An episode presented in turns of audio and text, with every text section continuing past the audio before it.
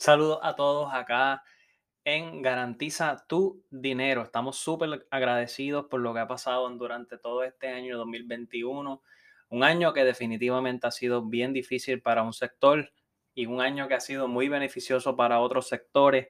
Así que siempre le damos las gracias porque definitivamente que viendo ¿verdad? El, el transcurso que hemos pasado durante el año completo, el año pasado, definitivamente hemos crecido mucho en, como empresa, nosotros en, las distintas empresas que poseemos, y adicional a ello hemos logrado también llevar el mensaje, que ese es el propósito de, de, hacer lo que hacemos todos los días.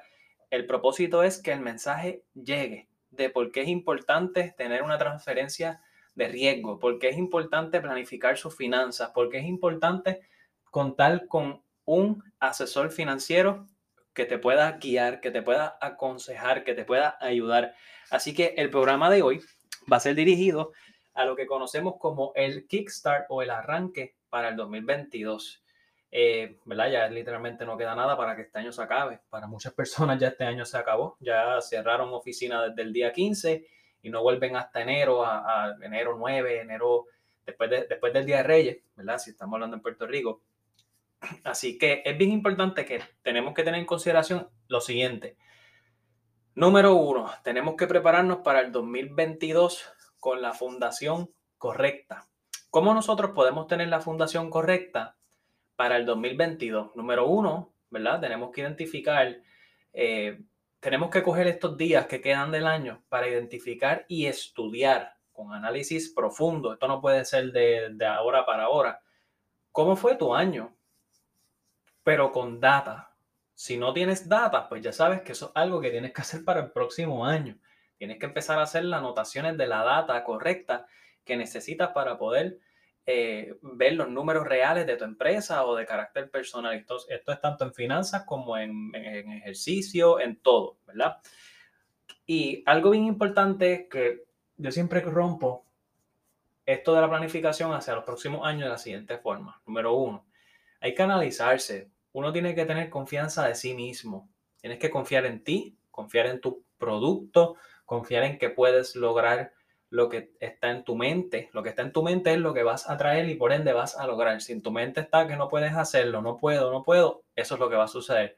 Pero si en tu mente está, lo puedo lograr, puedo hacerlo, puedo hacerlo, eso es lo que va a suceder, lo vas a poder lograr. Así que bien importante que confíes en ti mismo. Si tienes un equipo de trabajo, confía en tu equipo de trabajo. La confianza es algo que se tarda en desarrollar. Hay que alimentarla con distintos tipos de estrategias, tanto en equipo, tanto en carácter personal, etc.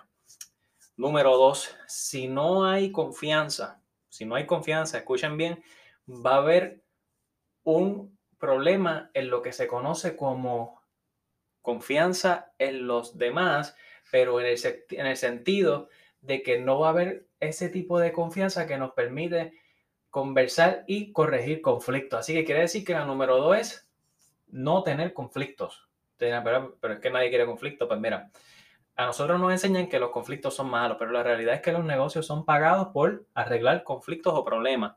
Los negocios brindan soluciones. Así que es muy importante, pero muy importante tener en consideración que tenemos que tener un plan o una estrategia para que nosotros podamos, número uno, tener confianza en nuestro equipo y número dos, tener problemas y arreglarlos en equipos. Así que es como una cadena. Si no hay confianza, no me voy a atrever a arreglar un problema contigo. Por ejemplo, pasó esto en la oficina, pues mira, yo no me atrevo a decirle al que está frente sobre lo que, ¿verdad? Que tengo dudas, no sé hacerlo. ¿Por qué? Porque no tengo confianza en él. Así que es bien importante tener eso en consideración. Número tres, no tener compromiso con la empresa o contigo mismo. Ahora mismo, si yo no tengo compromiso conmigo mismo, ¿cómo yo voy a poder lograr cosas en el futuro? ¿Cómo voy a poder trabajar hoy duro para lograr cosas en el futuro? O en equipo.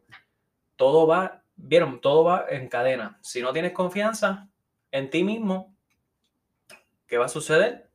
Lamentablemente, si no tienes confianza en ti mismo, no vas a poder arreglar conflictos no vas a poder lidiar con conflictos porque no, no, crees en ti mismo.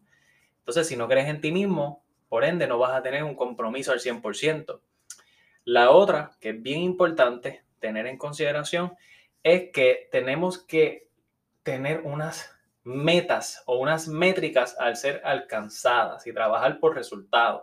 Por ejemplo, todo el mundo dice, bien sencillo, ah, quiero ser millonario este año. Pues, ok, pero ¿qué, ¿qué, te va a hacer millonario? Si vas a vender pan y el pan te deja 20 centavos la, la libra, por ejemplo, pues mira, ¿cuántos panes tengo que vender todos los días?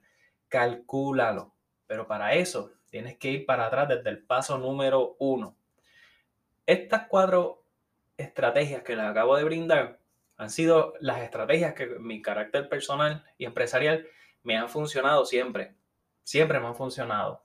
Yo confío en mí, quiero ¿verdad? resolver conflictos, tengo un compromiso al 200 o 1000 por ciento, un millón de por ciento, y adicional a que estoy comprometido al 100%, trabajo por resultados. Y esto lo, quizás para ustedes, o, inclusive lo digo ahora y, y, suena fácil, ¿verdad? Pero no lo es, no es fácil. Si fuese fácil, muchas personas estuviesen, ¿verdad? Con un éxito increíble, pero no es fácil. Esto requiere disciplina, requiere practicarlo con tu equipo, requiere eh, trabajar día a día arduamente. Así que bien importante que me estás escuchando aquí. El próximo año va a ser un año crucial. Si este año te fue bien, el próximo te puede ir mejor, pero también te puede ir peor si no te planificas. Sin embargo, estos días que quedan del año, para muchas personas dicen, ah, que se me acabó el año, que se... Coge de tu tiempo para que te planifiques, organízate, busca, entiende tu misión, tu visión, tu propósito. ¿Por qué quieres estar en ese negocio que estás haciendo? ¿Por qué quieres mejorar eh, en el gimnasio, por ejemplo? En vez de hacer 10 repeticiones, ¿por qué no haces 12? ¿Me entienden? ¿Me siguen? Pues eso es bien importante. Y algo bien importante es que en términos de finanzas, tienes que confiar en ti mismo.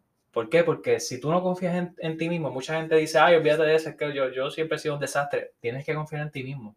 Tiene que planificarse la persona ahora mismo más que nunca. Demasiada incertidumbre, demasiada.